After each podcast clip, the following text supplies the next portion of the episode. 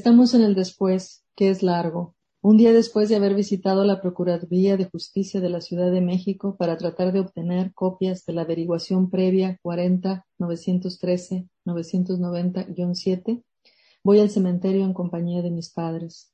Es 4 de octubre.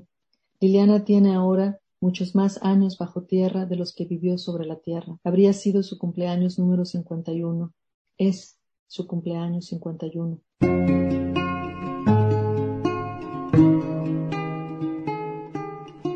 Mi nombre es Javier Ferrer Calle y hoy me encuentro en Comala con Cristina Rivera Garza.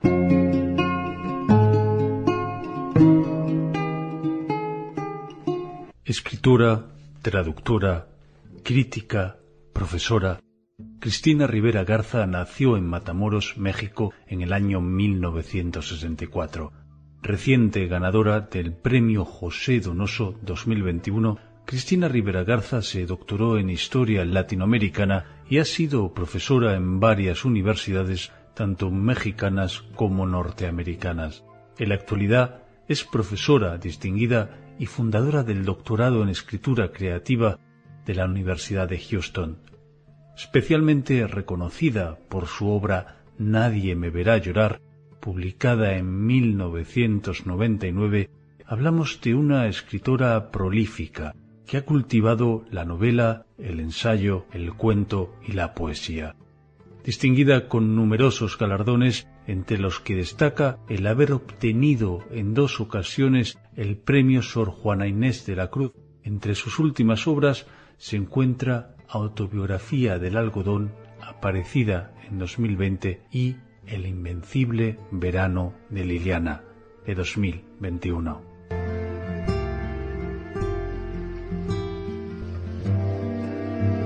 Y precisamente sobre esta, su última obra, conversamos con la autora, sin duda su texto más íntimo y biográfico, una novela en la que la escritora aborda el feminicidio de su hermana Liliana Rivera Garza el 16 de julio de 1990 a manos de su pareja.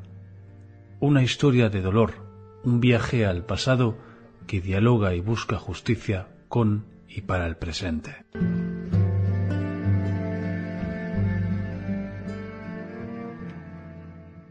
En el epígrafe que abre el libro encontramos una cita de Albert Camus que da forma y explica de manera simbólica el contenido de la obra. Una cita que reza En lo más profundo del invierno aprendí al fin que había en mí un invencible verano. Me pregunto por qué escribir este libro treinta años después del feminicidio de tu hermana aquel 16 de julio de 1990. ¿Y qué te llevó o qué te dio fuerzas para desempolvar las cajas con los recuerdos de tu hermana y contar ahora sí esta historia? El epígrafe es, es muy relevante para el libro porque es una frase eh, que mi hermana eh, repitió y repetía una y otra vez. Eh, era una frase muy significativa para ella que le dijo alguna vez, compartió con alguna vez con una amiga que le había confiado algún problema de amores y, Liliana le, le, recordó que ese era su invierno, que estaba pasando ahorita por ese invierno, pero que definitivamente iba a llegar el verano. Ah, en los últimos apuntes, eh, en sus últimos días, Liliana volvió a escribir esa frase en su libreta y me parece que es una frase que ahora estaba utilizando para, para sí misma, para recordarse que venía ya el verano. Entonces me parecía muy importante que eso estuviera en la portada del libro, porque de alguna manera escribirlo también para mí personalmente es como si estuviera llegando ese verano. Treinta años son, son muchos a veces o son muy pocos, dependiendo de, de quién los esté viviendo y en qué condiciones los está viviendo. Eh, el duelo por, eh, a causa de las pérdidas eh, que se relacionan directamente a la violencia, especialmente a la violencia de género, es un, es un proceso muy delicado, muy tortuoso, uh, muy lleno de culpa, eh, a veces de vergüenza y muy signado por el silencio. Eh, algo en 1990, después del 16 de julio de 1990, cuando mi hermana fue víctima del feminicidio, la historia que se contó entonces, eh, en general, aunque no se haya dicho expresamente así, eh, era la historia que se acostumbraba a contar entonces en estas circunstancias. Se decía, se contaba que estos eran problemas de crímenes pasionales. El problema con esta narrativa, por supuesto, es que eh, se inculpa eh, indirectamente a la víctima y se exonera al perpetrador, porque claro, se asume que se está frente a un hombre normal, ¿no? Eh, que ha perdido los estribos debido a una causa externa y la causa externa siempre es la mujer qué llevaba puesto, con quién andaba, cómo le contestaba, eh, si se había portado bien o no. Eh, simplemente eh, ponderar estas preguntas es ya estar culpando a la víctima. Creo que con ese tipo de narrativas dominantes era ah, muy, muy difícil poder contar la historia de Liliana con otro, desde otro punto de vista. Y creo que nos ha tomado eh, en general como sociedad todos estos años para ir generando un lenguaje, por una parte, y una escucha también, eh, que puedan eh, entender este tipo de violencia estructural contra las mujeres en, historias que honren también a sus víctimas. ¿no? Entonces, para contestar a tu pregunta, yo diría que todos estos años, aparte de ser mi proceso personal de duelo, eh, creo que, que, también es un proceso social, es lo que nos ha costado a todos eh, ir produciendo una vez más ese lenguaje, poder decir esto es un feminicidio, ¿no? Y poderlo decir no solo en términos sociales, sino también legales, ¿no? Es decir, hay, hay, ya desde 2012 una figura legal que entró al Código Penal que dice que el feminicidio, la violencia contra las mujeres por ser mujeres existe y es penada por la ley, ¿no? Eh, y a la vez hay toda una movilización eh, feminista y de mujeres en general que hacen posible entender y escuchar estas historias de una manera mucho más empática y de una manera mucho más cercana a cómo ocurrieron los hechos.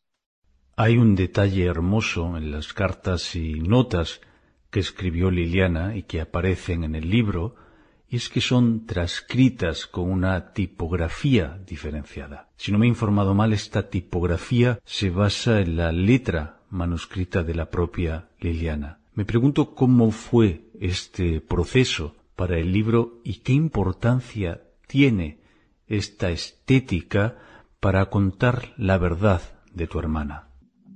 Fíjate que a mí me interesaba muchísimo que este libro no fuera sobre Liliana, sino con Liliana. Y quería que su presencia, su voz, su perspectiva, eh, eh, estuvieran aquí en el libro eh, de la manera menos mediada posible. Evidentemente están mediadas por mí porque yo elegí, yo leí, este, no puse todo su archivo ahí y eso ya implica que hay una mediación, pero quería que en, en, la medida de lo posible, como lo requiriera la historia, que apareciera Liliana presente de cuerpo entero. Entonces por eso decidí incluir cartas de ella. Em, mientras estaba haciendo toda la investigación, eh, conversé por teléfono con sus eh, antiguos amigos, con sus compañeros de clase, con sus compañeros de equipo, y uno de ellos, Raúl Espino Madrigal, quien por cierto había estado muy enamorado de Liliana eh, en, aquella época, me, me, sugirió, él ahora es un, es un diseño, diseñador gráfico, es lo que estudiaba entonces, y me dijo que, em, que una, como una, una manera de honrarla, él me proponía que iba a crear una, una tipografía eh, eh, lo más cercana posible a la letra de Liliana, porque Liliana siempre estuvo muy orgullosa de su letra. Era algo que le gustaba mucho, eh, algo que cuidaba eh, y, se le, y se le nota en todos sus escritos bastante. Y entonces Raúl la hizo muy generosamente, me la, me la pasó como, muchos de los actos que, ha ido haciendo en, en, relación a esta, a guardar una, memoria de Liliana. Eh, yo no había pensado que la íbamos a usar en la editorial, pero en alguna plática con Eloísa Nava y con Andrés Ramírez, que estuvieron muy cerca de la producción del libro, eh, les comenté que tenía esto y se los pasé eh, a ver qué podíamos hacer. Eh, ya cuando empecé a ver las primeras pruebas del libro me di cuenta que en efecto la habían utilizado y que las cartas de, que cito eh, los fragmentos de cartas que cito de Liliana en el texto vienen en, eh, en, su, en, su, en esta tipografía que es lo más cercana a su letra. Eh, como dije el otro día, lo único que faltó, si hubiéramos tenido más recursos o tiempo, esa, esa, esa tipografía, esa letra tendría que haber estado en color morado, porque esa es la tinta que, que usaba Liliana que le gustaba mucho pero en general, aparte del detalle, digamos, este, sentimental, creo que también hay un, hay una, hay un peso estético aquí, ¿no? Es, es eh, eh, recalcar, subrayar la presencia material de Liliana en el texto y, luego entonces su coautoría en este texto. Relacionada con la cuestión anterior, me pregunto si más allá de esta novela, podríamos decir, documental, intimista, biográfica, ¿tuviste en algún momento el impulso de escribir esta historia de otra forma, solo a través de la ficción? Es decir, si en algún momento anterior pensaste que esa sería la forma de canalizar este relato. Fíjate que, que sí, que eh, yo creo que ese es un libro que he intentado escribir por, por mucho tiempo. Eh, tengo por ahí dos, al menos dos manuscritos terribles de novelas, eh, o sea, de, libros de ficción en las que intenté eh, contar esta historia. Y te digo terribles porque son fracasos absolutos. Este, los, los, he, los escribí, los he revisado, más hace como tres o cuatro años volví a revisar algunos, se lo mostré a mi pareja y me dijo, no, no, no, no, no, o sea, si ese es el libro que quieres escribir sobre Liliana, o sea, no. Y yo lo volví a leer y dije, no, está muy mal, etcétera. Fue es ese libro, digamos, que, que, que, más me ha importado escribir y, el que, y en el que había fracasado una y otra vez. Para mí fue fundamental el tener acceso al archivo de Liliana. Había estado pensando por muchos años en estrategias de escritura desapropiativa, en uh, traer a colación eh, materialmente la voz, la textualidad de los otros en mis textos, eh, de, de, de, esa manera crear libros colectivos y comunales. Eh, es decir, había ido desarrollando, digamos, una teoría de la escritura que cuando encontré los, los, los archivos, el archivo, todo hizo clic, ¿no? Es así como, ya tengo, ya, ya sé, porque ya he pensado todos estos años el tipo de literatura eh, que he estado haciendo y que, y que quiero seguir haciendo y ahora tengo la historia más importante de mi vida con los materiales que justamente requieren este tipo de, de noción de lo, de lo literario y de la escritura. Entonces ahí, ahí fue cuando, cuando hizo, cuando todo hizo clic, ¿no? Pero, pero en general es una historia que, que ha aparecido y desaparecido como Liliana. Liliana ha estado presente a lo largo de mi vida eh, de repente se aparece más en, encuentro notas suyas, encuentro libros subrayados por ella, hay esta, esta continua presencia eh, de alguna manera convocando o llamando, eh, siento yo ahora, a la presencia misma de este libro, ¿no? Entonces, pues, pues aquí está, después de todos esos años y de todos esos intentos.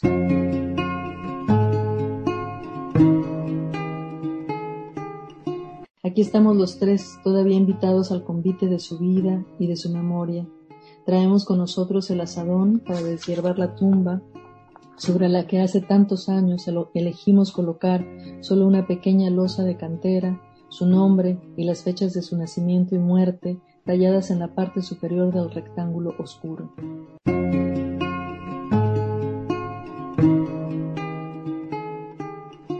Esta obra interpela al lector subrayando cómo aún nos falta el vocabulario, carecemos de las palabras, de alguna forma no tenemos aún el lenguaje que pueda contener la realidad atroz del feminicidio. De hecho, en el texto te preguntas si tu hermana, como víctima, disponía en ese momento del lenguaje que le permitiera, cito, identificar y reconocer la cara del peligro.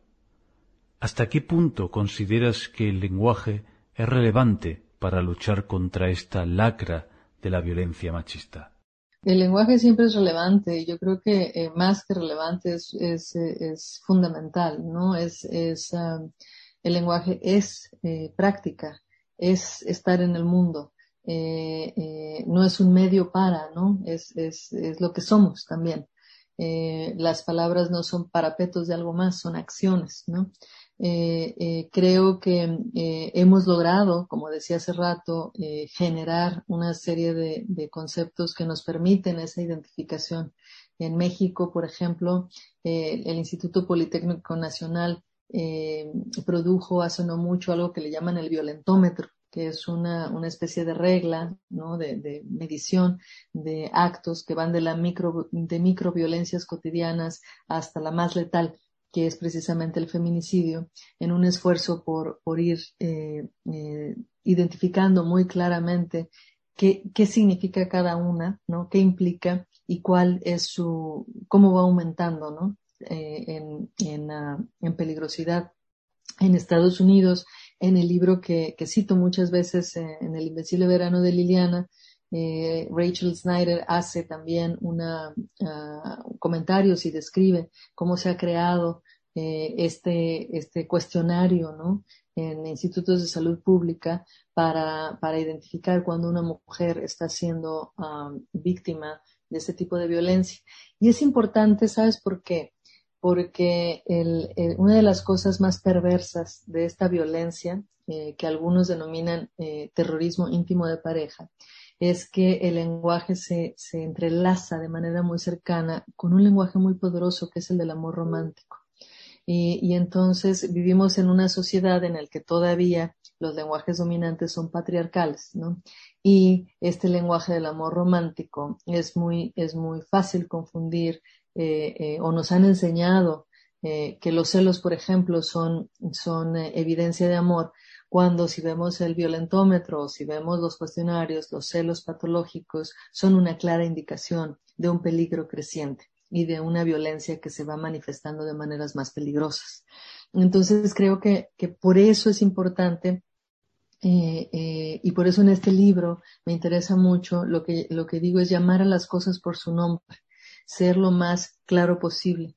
En algunos otros libros utilizar metáforas, utilizar imágenes eh, y hacer juegos de filigrana con el lenguaje es relevante, pero creo que en este caso lo más radical y lo más importante estéticamente, políticamente, es ser claro y contribuir a llamar a esas cosas, esas prácticas, a, ese tipo de relaciones por su nombre. Entonces, eh, eh, ojalá que eh, este libro eh, pueda ayudar a otras chicas y otras mujeres a reconocer su situación. A mí me parece que, Liliana, por supuesto que sabía que algo andaba mal. Eh, y se le nota, por supuesto que tenía la inteligencia de, saber que, algo ahí no estaba bien. la relación, ella había tratado de dejar la relación en la que estaba varias veces, no había podido tal como, como lo, lo, mencionan sus amigos, el, el, individuo cuyo nombre es Ángel González Ramos y sobre quien pende una orden de arresto, eh, andaba armado.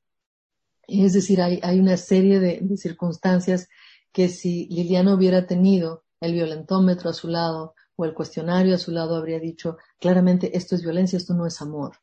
¿No? Eh, entonces yo, lo, mi teoría, mi argumento, la manera en que leo sus documentos es que eh, eh, hay una chica sensible, inteligente, sabiendo que las cosas no están bien, pero pensando también que alguien que dice amarla no le puede hacer daño, que alguien que clame con tanta vehemencia que la ama no podría realmente atreverse a hacerle daño. Y ahí es donde viene la, la, ah, la labor ¿no? de, esta, de esta claridad, de la claridad del lenguaje eh, eh, cotidiano y del lenguaje legal, ¿no? Es decir, esto, estos son las, los, los, uh, las, cómo aumenta el peligro, pero también esto, esto es legalmente eh, un crimen y, está penalizado de tales maneras. ¿Qué importancia tiene contar historias personales de las víctimas, como es en el caso de esta obra sobre tu hermana Liliana, para que los feminicidios no se queden tan solo en un número, para que la sociedad no quede inmune, insensibilizada ante esta violencia estructural patriarcal?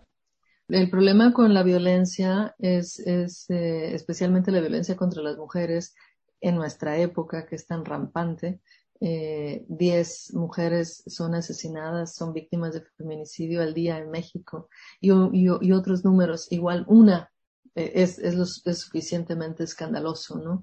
Eh, pero en otros sitios es, es los números también van creciendo. La, la, cuestión con esta, con esta violencia, el gran peligro, es que se termina convirtiendo precisamente en números, ¿no? es muy posible también normalizar una, una violencia si no se si no se atienden a las causas, a las dinámicas, a las operaciones patriarcales y de poder que están en, en, en su, en su seno, en su corazón, ¿no? Entonces, eh, eh, pues eh, contar las, uh, la, la, historia, la vida de las mujeres, yo creo que es fundamental. Y por eso en el libro hago mucha, mucho énfasis, por supuesto, en el, en el mecanismo del, del asesinato, del feminicidio en cuanto tal. Pero yo también quería, yo quería que el libro fuera fundamentalmente una conmemoración de la vida de mi hermana.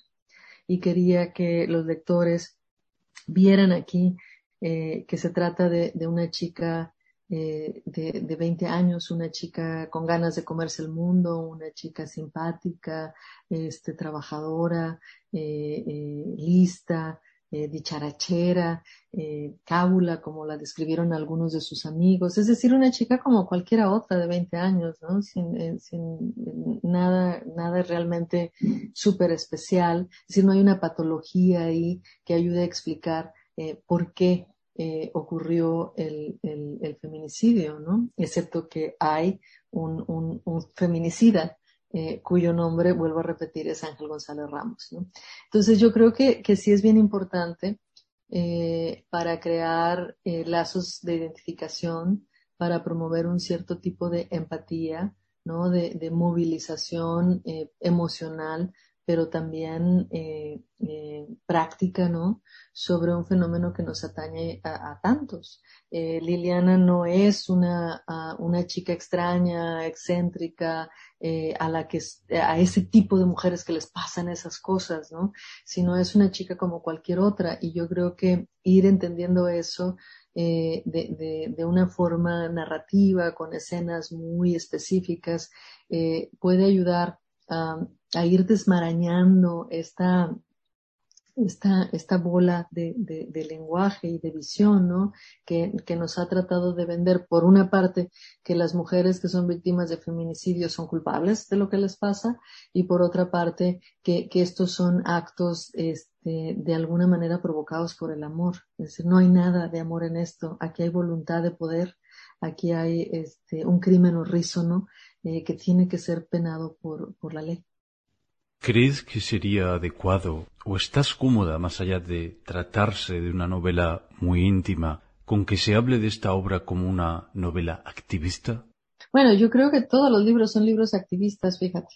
Este, no todos los libros lo aceptarán, eh, algunos autores estarán muy incómodos con esa definición, pero creo que cuando estamos escribiendo un libro estamos de una manera muy, este, muy dinámica, a, veces no del todo consciente, ¿no?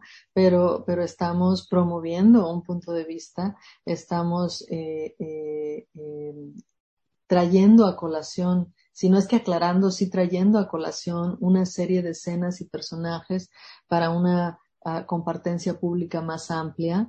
Eh, es decir, creo que estamos haciendo eh, lo que, lo que, lo que las palabras pueden hacer, que es movilizar energías, que es eh, expandir conversaciones, que es eh, conectar mundos, ¿no?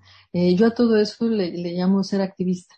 Es decir, me parece que es menos, menos en el sentido de que haya un principio y una agenda y unas ciertas cosas que tenemos que conseguir y más en el sentido de que aquí hay un mundo del que desgraciadamente todavía se sabe poco, ¿no? Y del que vale la, en el que vale la pena implicarse, ¿no? Y comprometerse para ampliar precisamente su, su, eh, el, su alcance, ¿no? Para hacer que esas reverberaciones puedan alcanzar a, a otros mundos en cuanto tales. Y en ese sentido yo creo que este es un libro activista, pero no menos y no más que otros. Este, los que hablan de una intimidad psicológica que solo pueden entender tres o cuatro, también son libros activistas con otros medios, con otras estructuras estéticas, con otras propuestas, pero creo que todos estamos activamente, eh, dinámicamente, este, eh, trabajando por ampliar el alcance ¿no? de estos mundos con los que nos estamos eh, metiendo cuando escribimos.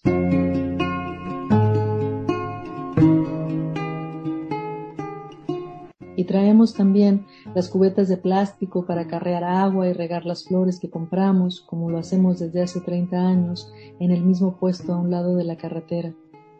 Fuera del cementerio, hasta parecemos personas normales.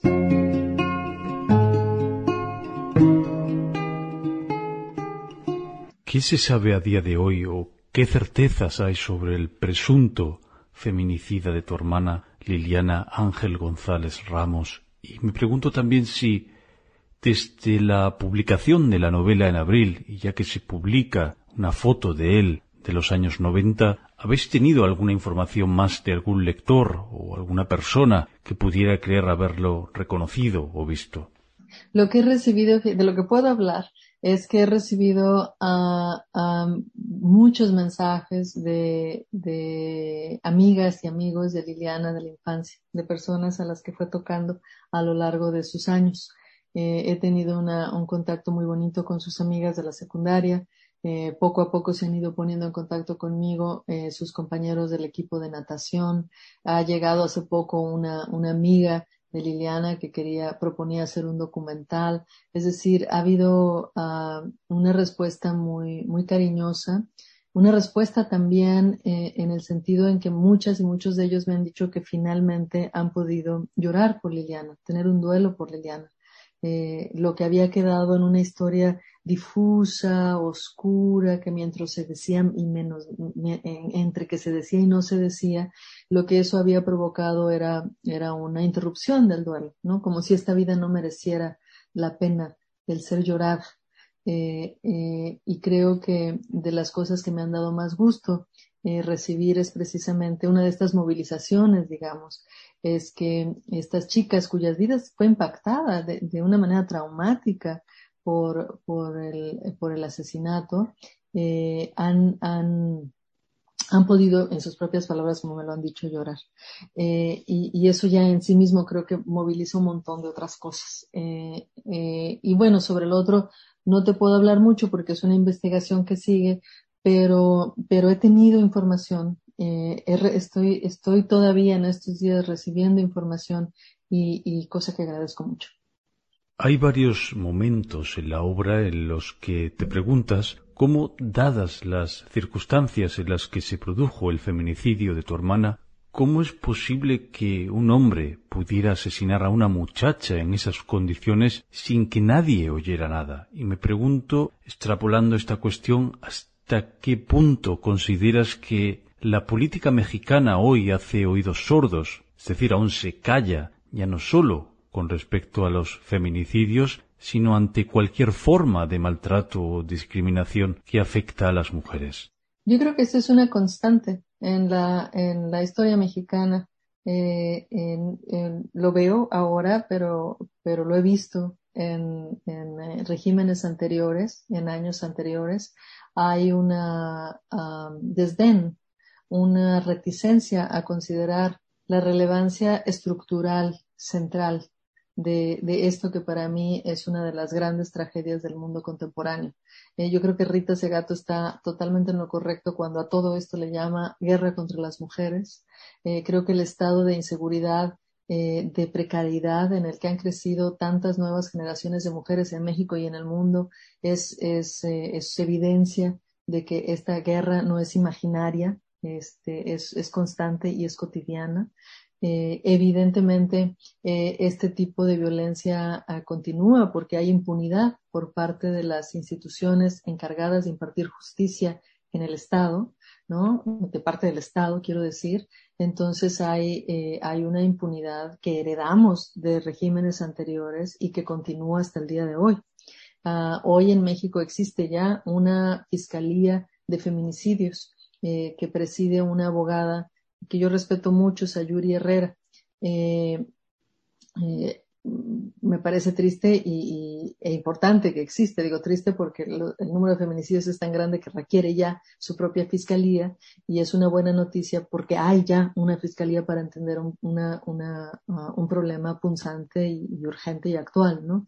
Por otra parte, habría que ver si están los recursos, si está el personal, si está toda la voluntad para que esta institución funcione como debe de funcionar, ¿no? Eh, ah, pero antes no había esto, ¿no? Este, es decir, hay, eh, este desdén continuo es algo que venimos heredando de, regímenes anteriores sin importar si se declaran de derecha, de izquierda, de centro, arriba, abajo, lo que sea, lo que, con, lo que comparten es una, uh, una indiferencia mortífera uh, frente a una de las tragedias fundamentales de nuestro tiempo. ¿Qué pensaste ¿Qué sentiste ante las imágenes de la pelea, de la lucha, del enfrentamiento entre algunas feministas y la policía frente al Palacio Nacional en la Ciudad de México el pasado 8 de marzo? Fíjate que para mí este marzo 8 fue fundamental porque fue la primera vez en que el nombre de mi hermana eh, eh, estuvo ahí. Eh, una amiga periodista, una gran periodista amiga mía que se llama Daniela Rea, eh, iba a asistir a la marcha y, y, y yo le pedí eh, que, que, llevara el nombre de Liliana. Sus chicas, su, sus hijas pequeñas eh, eh, es, le ayudaron a hacer una pancarta y estando ya en, el, en, en la demostración, en la manifestación, este, eh, había ahí eh, chicas haciendo los grafitis que, que escribieron el nombre de Liliana Rivera Garza entero por primera vez eh, las fotos de, de, esa, de esa experiencia las incluimos al final del libro. Están en blanco y negro, deberían haber sido a color, pero el, el video está disponible en mi, lo subí a Facebook también, entonces están ahí. Yo creo que, que tomar las calles, eh, tomar la plaza pública, tomar el lenguaje, es, eh, es algo que se tiene que hacer en, eh, y lo celebro. Eh, eh, yo creo que estas, todas estas mujeres jóvenes que han crecido, eh, lo repito, en, condiciones de gran inseguridad, en condiciones de gran ansiedad, sabiendo que la policía es el enemigo, la policía que se supone que nos debe de proteger es el enemigo, este, y entiendo perfectamente, quiero decir, la rabia, entiendo la frustración, entiendo lo que puede llevarnos a, a, a, salir afuera y querer destruirlo todo y tirar monumentos. Eh, eh, lo entiendo eh, y, y, me parece que por parte de que debería haber una respuesta distinta por parte de las personas que están en, a quienes les hemos encargado nuestro bienestar y quienes ah, están en puestos de elección pública precisamente porque han prometido el, el, el cuidarnos, el cuidar a la ciudadanía, eh, eh, independientemente de su género. Uno de los capítulos de la obra se titula Allá va una mujer libre, en relación a un pasaje de uno de los testimonios que recoges de sus compañeras de estudio de arquitectura en la universidad, en concreto de Laura Rosales, y este pasaje reza Leo, a veces la miraba caminar por los pasillos de la escuela y murmuraba para mí, allá va una mujer libre. Yo le tenía una gran admiración por su inteligencia y por su fuerza. Estaba solita en la Ciudad de México, pero lo enfrentaba todo sin quejarse, con mucha curiosidad, sin tener miedo a amedrentarse ante el peligro.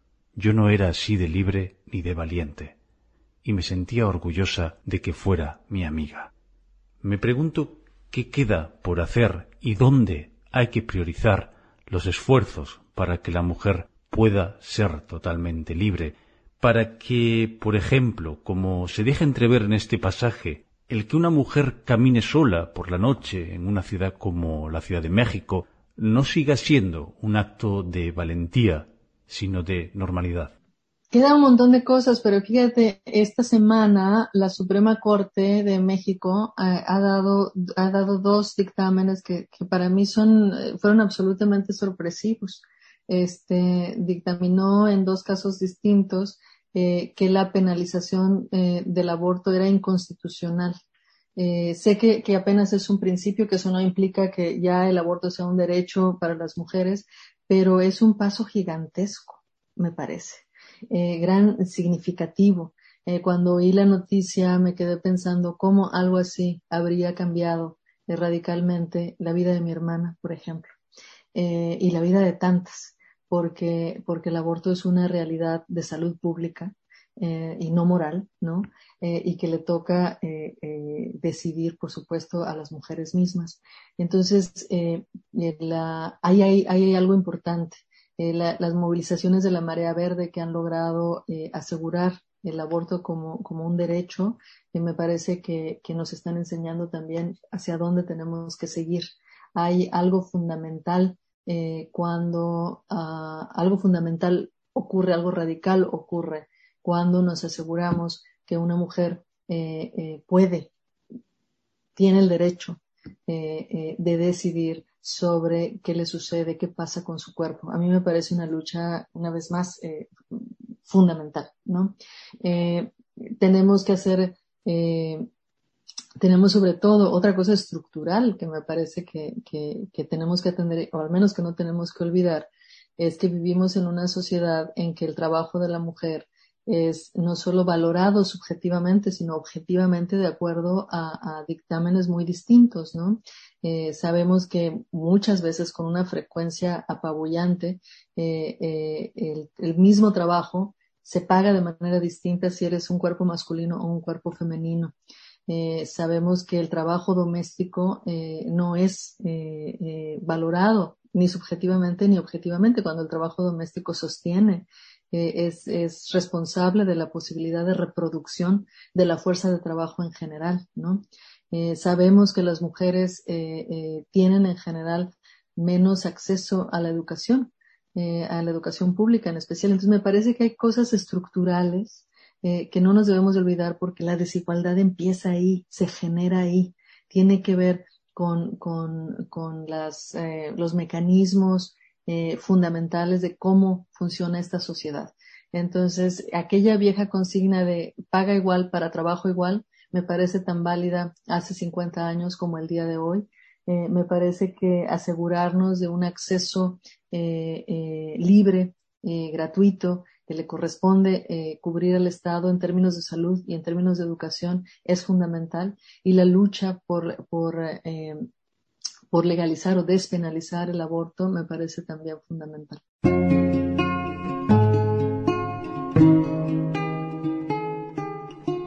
Allá afuera se pasean las vidas que continuaron, las carreras, los libros, los viajes, los cumpleaños, los hijos.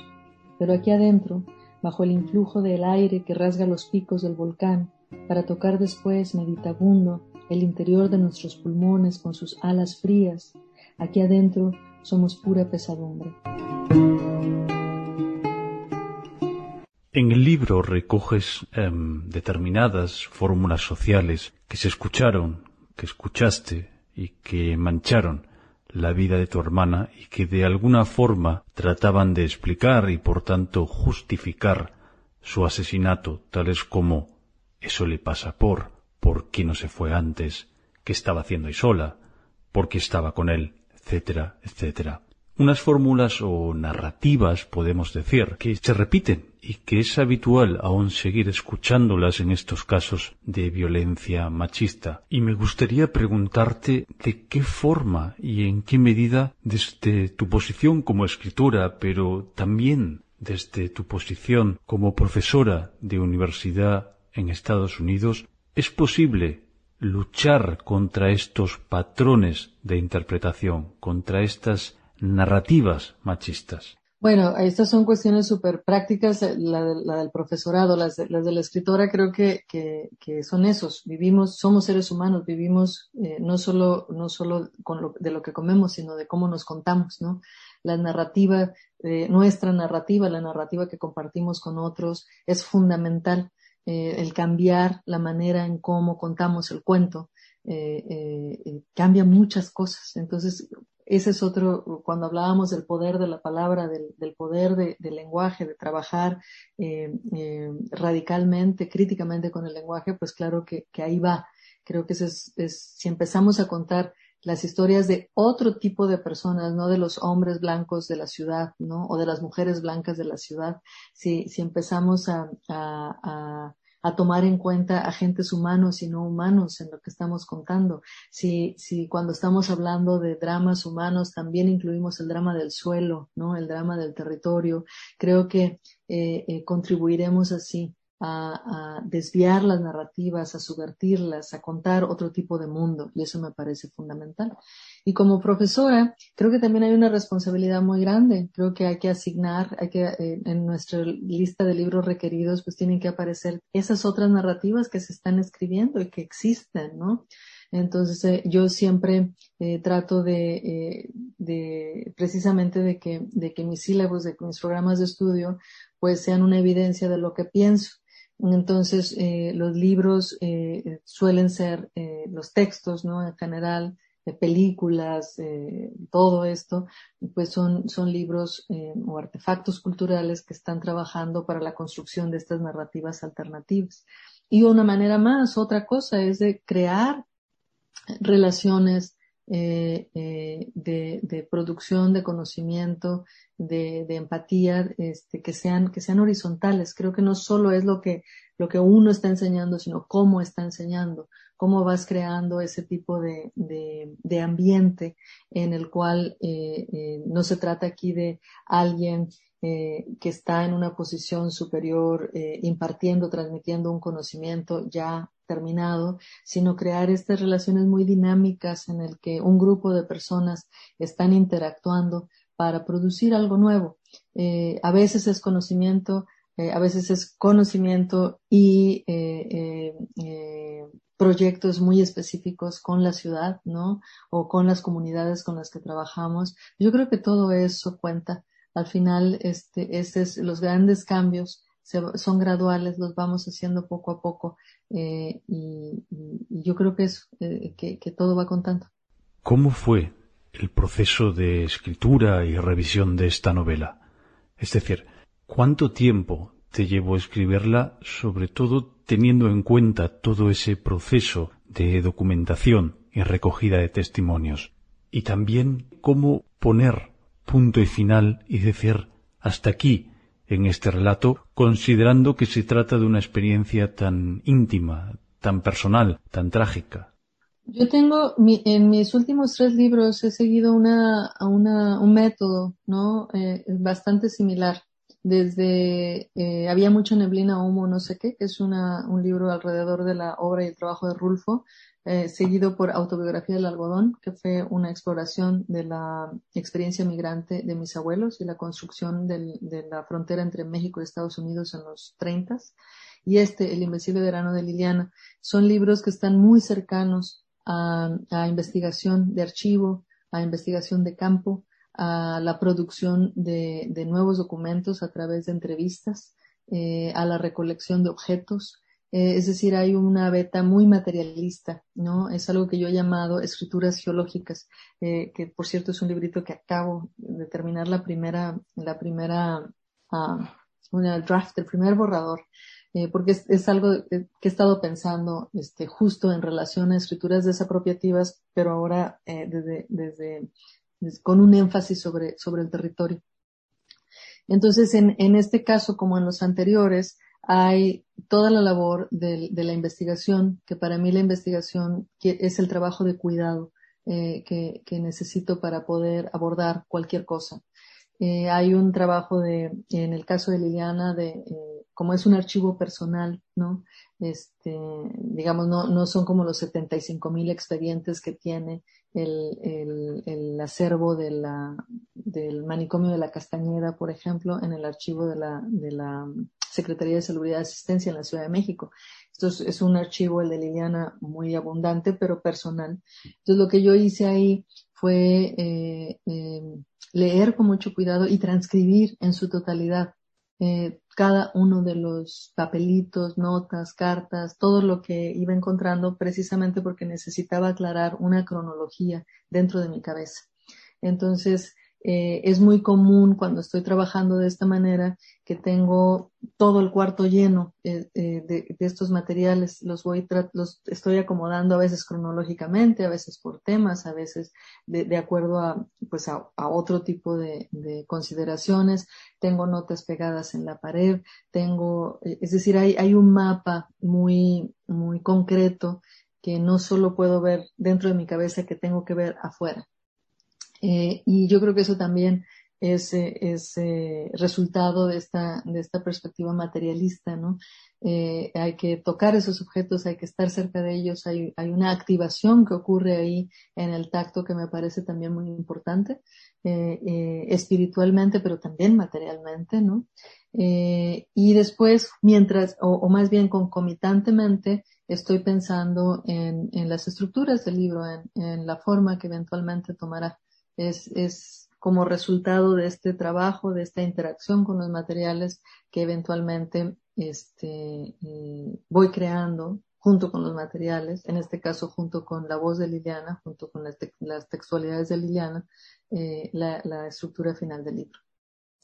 Hay una imagen muy hermosa que recorre el libro y con la que acabas y que narra o simboliza la unión entre tu hermana Liliana y tú, y es la del agua, o mejor dicho, la de la natación como afición.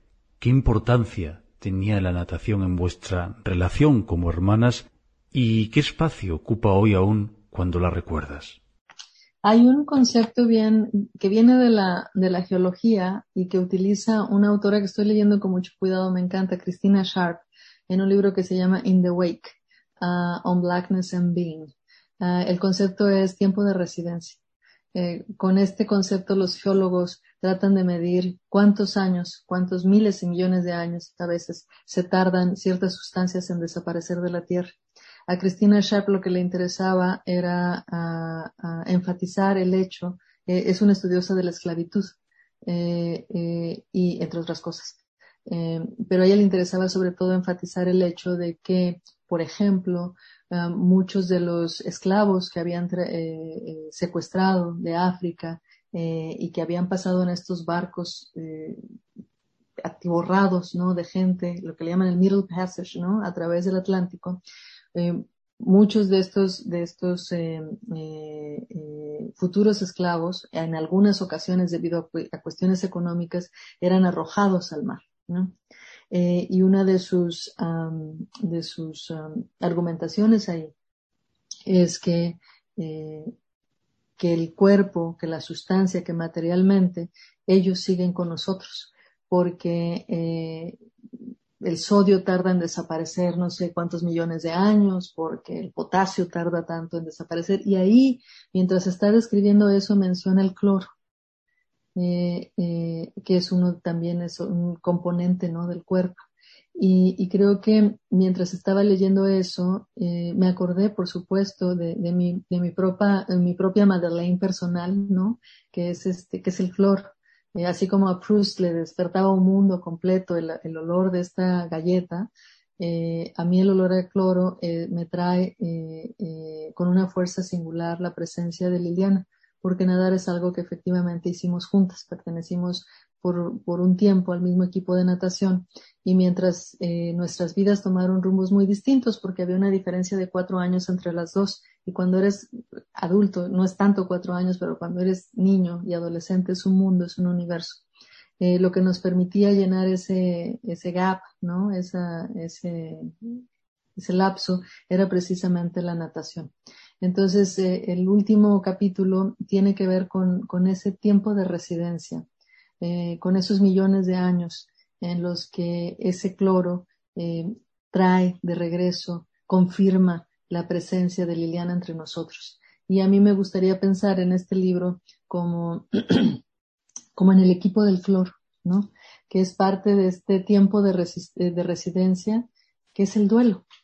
Eh, el duelo entendido no solo como, como un proceso de, de, dolerse, ¿no? Por, por, la pérdida, sino un trabajo muy activo, eh, muy colectivo, muy constante por, por, por confirmar, ¿no? Que, estos, que eh, estas, estas pérdidas, ¿no? Estos, estos cuerpos y estas presencias que de alguna manera hemos perdido, sin embargo, están aquí con nosotros, no metafóricamente, no en la memoria intelectual, sino materialmente en el mundo que estamos pisando.